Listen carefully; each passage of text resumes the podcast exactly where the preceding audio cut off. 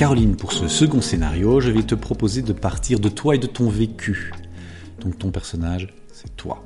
D'accord? C'est moi. Est-ce que tu peux me raconter comment est ton environnement de vie? J'habite dans un appartement, dans une grande ville. J'ai beaucoup de transports en commun euh, autour de moi, de tout type, métro, tram, bus. Mais pour tout ce qui est euh, activité de tous les jours, finalement, je le fais plus volontiers à pied ou à vélo. Sinon, euh, pour aller à l'extérieur, je, je combine le métro et la voiture. Peux-tu me dire à quel point tu es geek? C'est-à-dire, est-ce que tu emploies beaucoup les outils informatiques? Est-ce que tu es beaucoup sur les réseaux? Est-ce que tu as tes données dans le cloud? Est-ce que tu fais tes paiements par téléphone, etc. Ou est-ce qu'au contraire, tu es quelqu'un qui ne passe pas beaucoup de temps sur Internet, euh, écrit beaucoup à la main, paye avec du liquide? Dis-moi un peu quel est ton profil là-dedans. Je pense que je suis une geek euh, moyenne. J'utilise les réseaux sociaux, j'utilise le cloud. Par exemple, le cloud de manière modérée, les réseaux sociaux de manière modérée. Enfin, j'utilise ma carte bancaire, je n'utilise pas de peu de cash. Je pense que ça fait un an et demi que je n'ai pas retiré de- de, euh, d'argent à un distributeur. J'arrive à vivre tous les jours sans.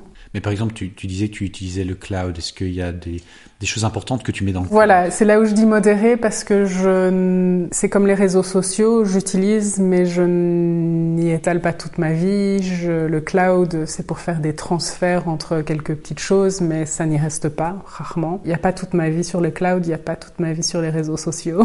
Mais au- au-delà des réseaux sociaux, parce qu'il y a d'autres Mm. endroits où on stocke des données, juste par exemple dans ces emails, euh, Mm. on a énormément de données. Est-ce que tu as des Oui. échanges avec des documents confidentiels Ah, qui te concernent toi, des données bancaires, des données Mm. médicales, etc. Est-ce que des choses comme ça se retrouvent sur Internet quelque part? Encore une fois, j'utilise ça comme moyen de transfert, mais euh, euh, je reçois des, des mails avec des, des données importantes, mais en général, je les, les sauve sur mon disque dur ou... euh, Est-ce que tu les effaces? Je les efface, oui, j'essaye de garder le plus petit possible. Pas par méfiance, mais parce que je pense que c'est pas de raison de rester là plus longtemps en fait. Si je les sauve ailleurs, voilà, j'ai des disques durs, j'ai mon ordinateur. Là par contre, je stocke des données qui sont, qui sont importantes. Et là, il y a toute ma vie. Maintenant, imagine que là, d'un coup, les médias annoncent que quelqu'un a trouvé un moyen de casser toutes les communications et tous les chiffrages informatiques. Ça fait la une de tous les médias, évidemment. Sache que tout fonctionne encore. Donc tu peux toujours aller sur des sites sécurisés, faire tes paiements, aller voir tes données, échanger des choses. Tout fonctionne normalement, mais tu sais que des gens que tu ne connais pas, a priori, peuvent potentiellement aller voir toutes tes données, toutes les données du monde, en fait, et faire ce qu'elles veulent de ces données. Et même si ça fonctionne pour l'instant, tu ignores si ces gens n'ont pas déjà fait du mal, n'ont pas déjà corrompu ou volé des données, et tu ne sais pas ce qu'elles vont en faire dans l'avenir. On peut imaginer que euh, toutes les institutions, les banques, les entreprises vont tenter d'être rassurantes. D'accord Elles vont dire qu'elles bossent à fond pour résoudre le problème, etc. Elles vont expliquer aux gens que ce n'est pas, ce n'est pas si grave. Voilà. Quand elles disent ça, toi, tu penses quoi? Ça te fait quoi quand elles te racontent ça? Je me dis que j'ai déjà encore trop de données euh, sur Internet. Comme je te disais, je stocke pas énormément, mais peut-être déjà trop. euh. Par rapport à leur, leur discours, donc, voilà, ils Je vont... ne panique pas. Tu ne paniques pas. Si on me dit qu'il faut pas paniquer, je vais essayer de pas paniquer.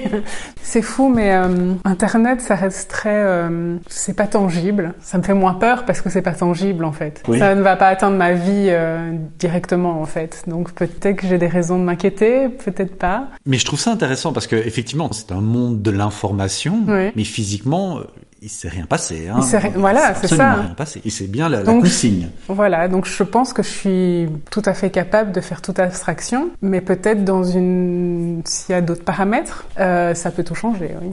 Mais dans l'immédiat, euh, tu peux te dire qu'il y a des documents importants éventuellement qui sont sur Internet. Il y a des choses que tu voudrais éventuellement ne pas voir affichées, ou il y a des choses que tu ne voudrais aussi peut-être pas voir disparaître. Tu as une idée de, des choses que tu voudrais récupérer d'un Internet Euh, si ça devait disparaître, je sais pas si c'est bête ou pas, mais, euh, mais des photos.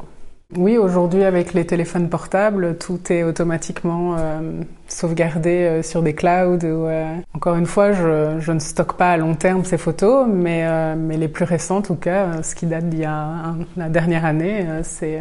Pour le reste, je ne vis pas une vie qui est, à mon avis, assez trépidante, où j'aurais peur de, de compromettre ma vie. Par contre, en, pas forcément en temps de guerre, mais par rapport à qui a au pouvoir, qui utilise ces informations, tout ça peut changer. Ben, dans le contexte politique d'aujourd'hui, il n'y a rien qui m'inquiète, euh, mais effectivement, tout peut changer et tout peut changer vite. Donc, euh, donc maintenant que tu le dis. Alors on va rester plus dans l'immédiat. Euh, il n'y a pas que les données sur Internet, il y a aussi toutes les données bancaires et donc l'accès à tes comptes bancaires Mm. et à ton argent qui est là. Est-ce que tu t'en inquiètes ou pas? Pour l'instant, je te dis dans le scénario, tu n'as rien vu bouger. Encore une fois, non. À mon avis, dans ce genre de situation, je, je garderai un œil, mais, euh, mais tant que rien ne bouge. Imaginons que tu vois ça. Les gens viennent retirer leur argent et les distributeurs n'ont plus un sou. Qu'est-ce que ça te fait? Qu'est-ce que tu anticipes? Ben, euh, peut-être que oui, euh, peut-être que je céderai à la panique, euh, parce qu'il faut quand même un minimum d'argent pour, euh, pour se nourrir, pour payer le loyer.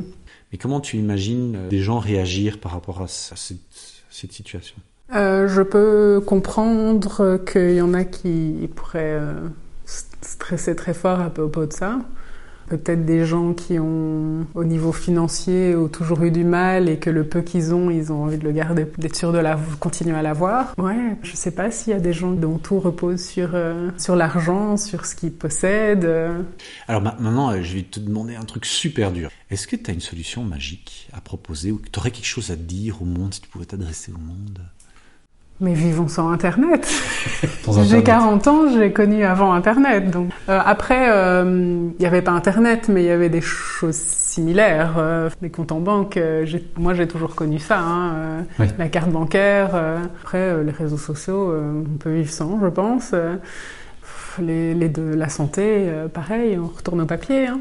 Je sais pas, euh, c'est peut-être difficile parce que tout a, tout a changé aujourd'hui. hein. On, a, on a tous transformé la société euh, par rapport à tout ça. Mais... Avant de conclure, euh, je voudrais te demander si tu penses qu'on accorde trop d'importance aux outils informatiques et à toute l'information qu'on laisse sur Internet. Non, je pense que c'est aussi important de, de vivre dans son temps et ça, ça a évolué et donc on évolue avec et euh, j'y participe aussi. Hein. Mais bon, après, euh, voilà, si tout ça devait s'arrêter, euh, je pense que voilà, on peut encore vivre autrement et euh, voilà, faut juste euh, savoir faire la part des choses et Super, on peut s'arrêter ici. Dis-moi juste, comment te sens-tu? Mieux que la première partie? La partie de voyez, découvrir et de prendre la décision m'a été pour moi plus stressante que, que de, la, de la subir en fait. Finalement, tu as, relativisé plus le fait de subir. Oui, Est-ce que tu as apprécié l'exercice? Oui. Est-ce que tu recommanderais à d'autres personnes de faire cet exercice? Alors euh, peut-être pas faire l'exercice, mais peut-être euh, simplement d'en parler avec enfin, entre amis ou euh, de, de savoir si ça devait arriver, comment on réagirait. mais parce que effectivement, en parler des fois, ça fait ça ramène à des situations auxquelles on n'a pas forcément pensé. Merci Caro. De rien, merci à toi. Chers auditeurs, merci d'avoir suivi cet épisode. Freeway Endgame est disponible sur presque toutes les plateformes de podcast, alors abonnez-vous. Je suis Fabien Gabriel, à très bientôt.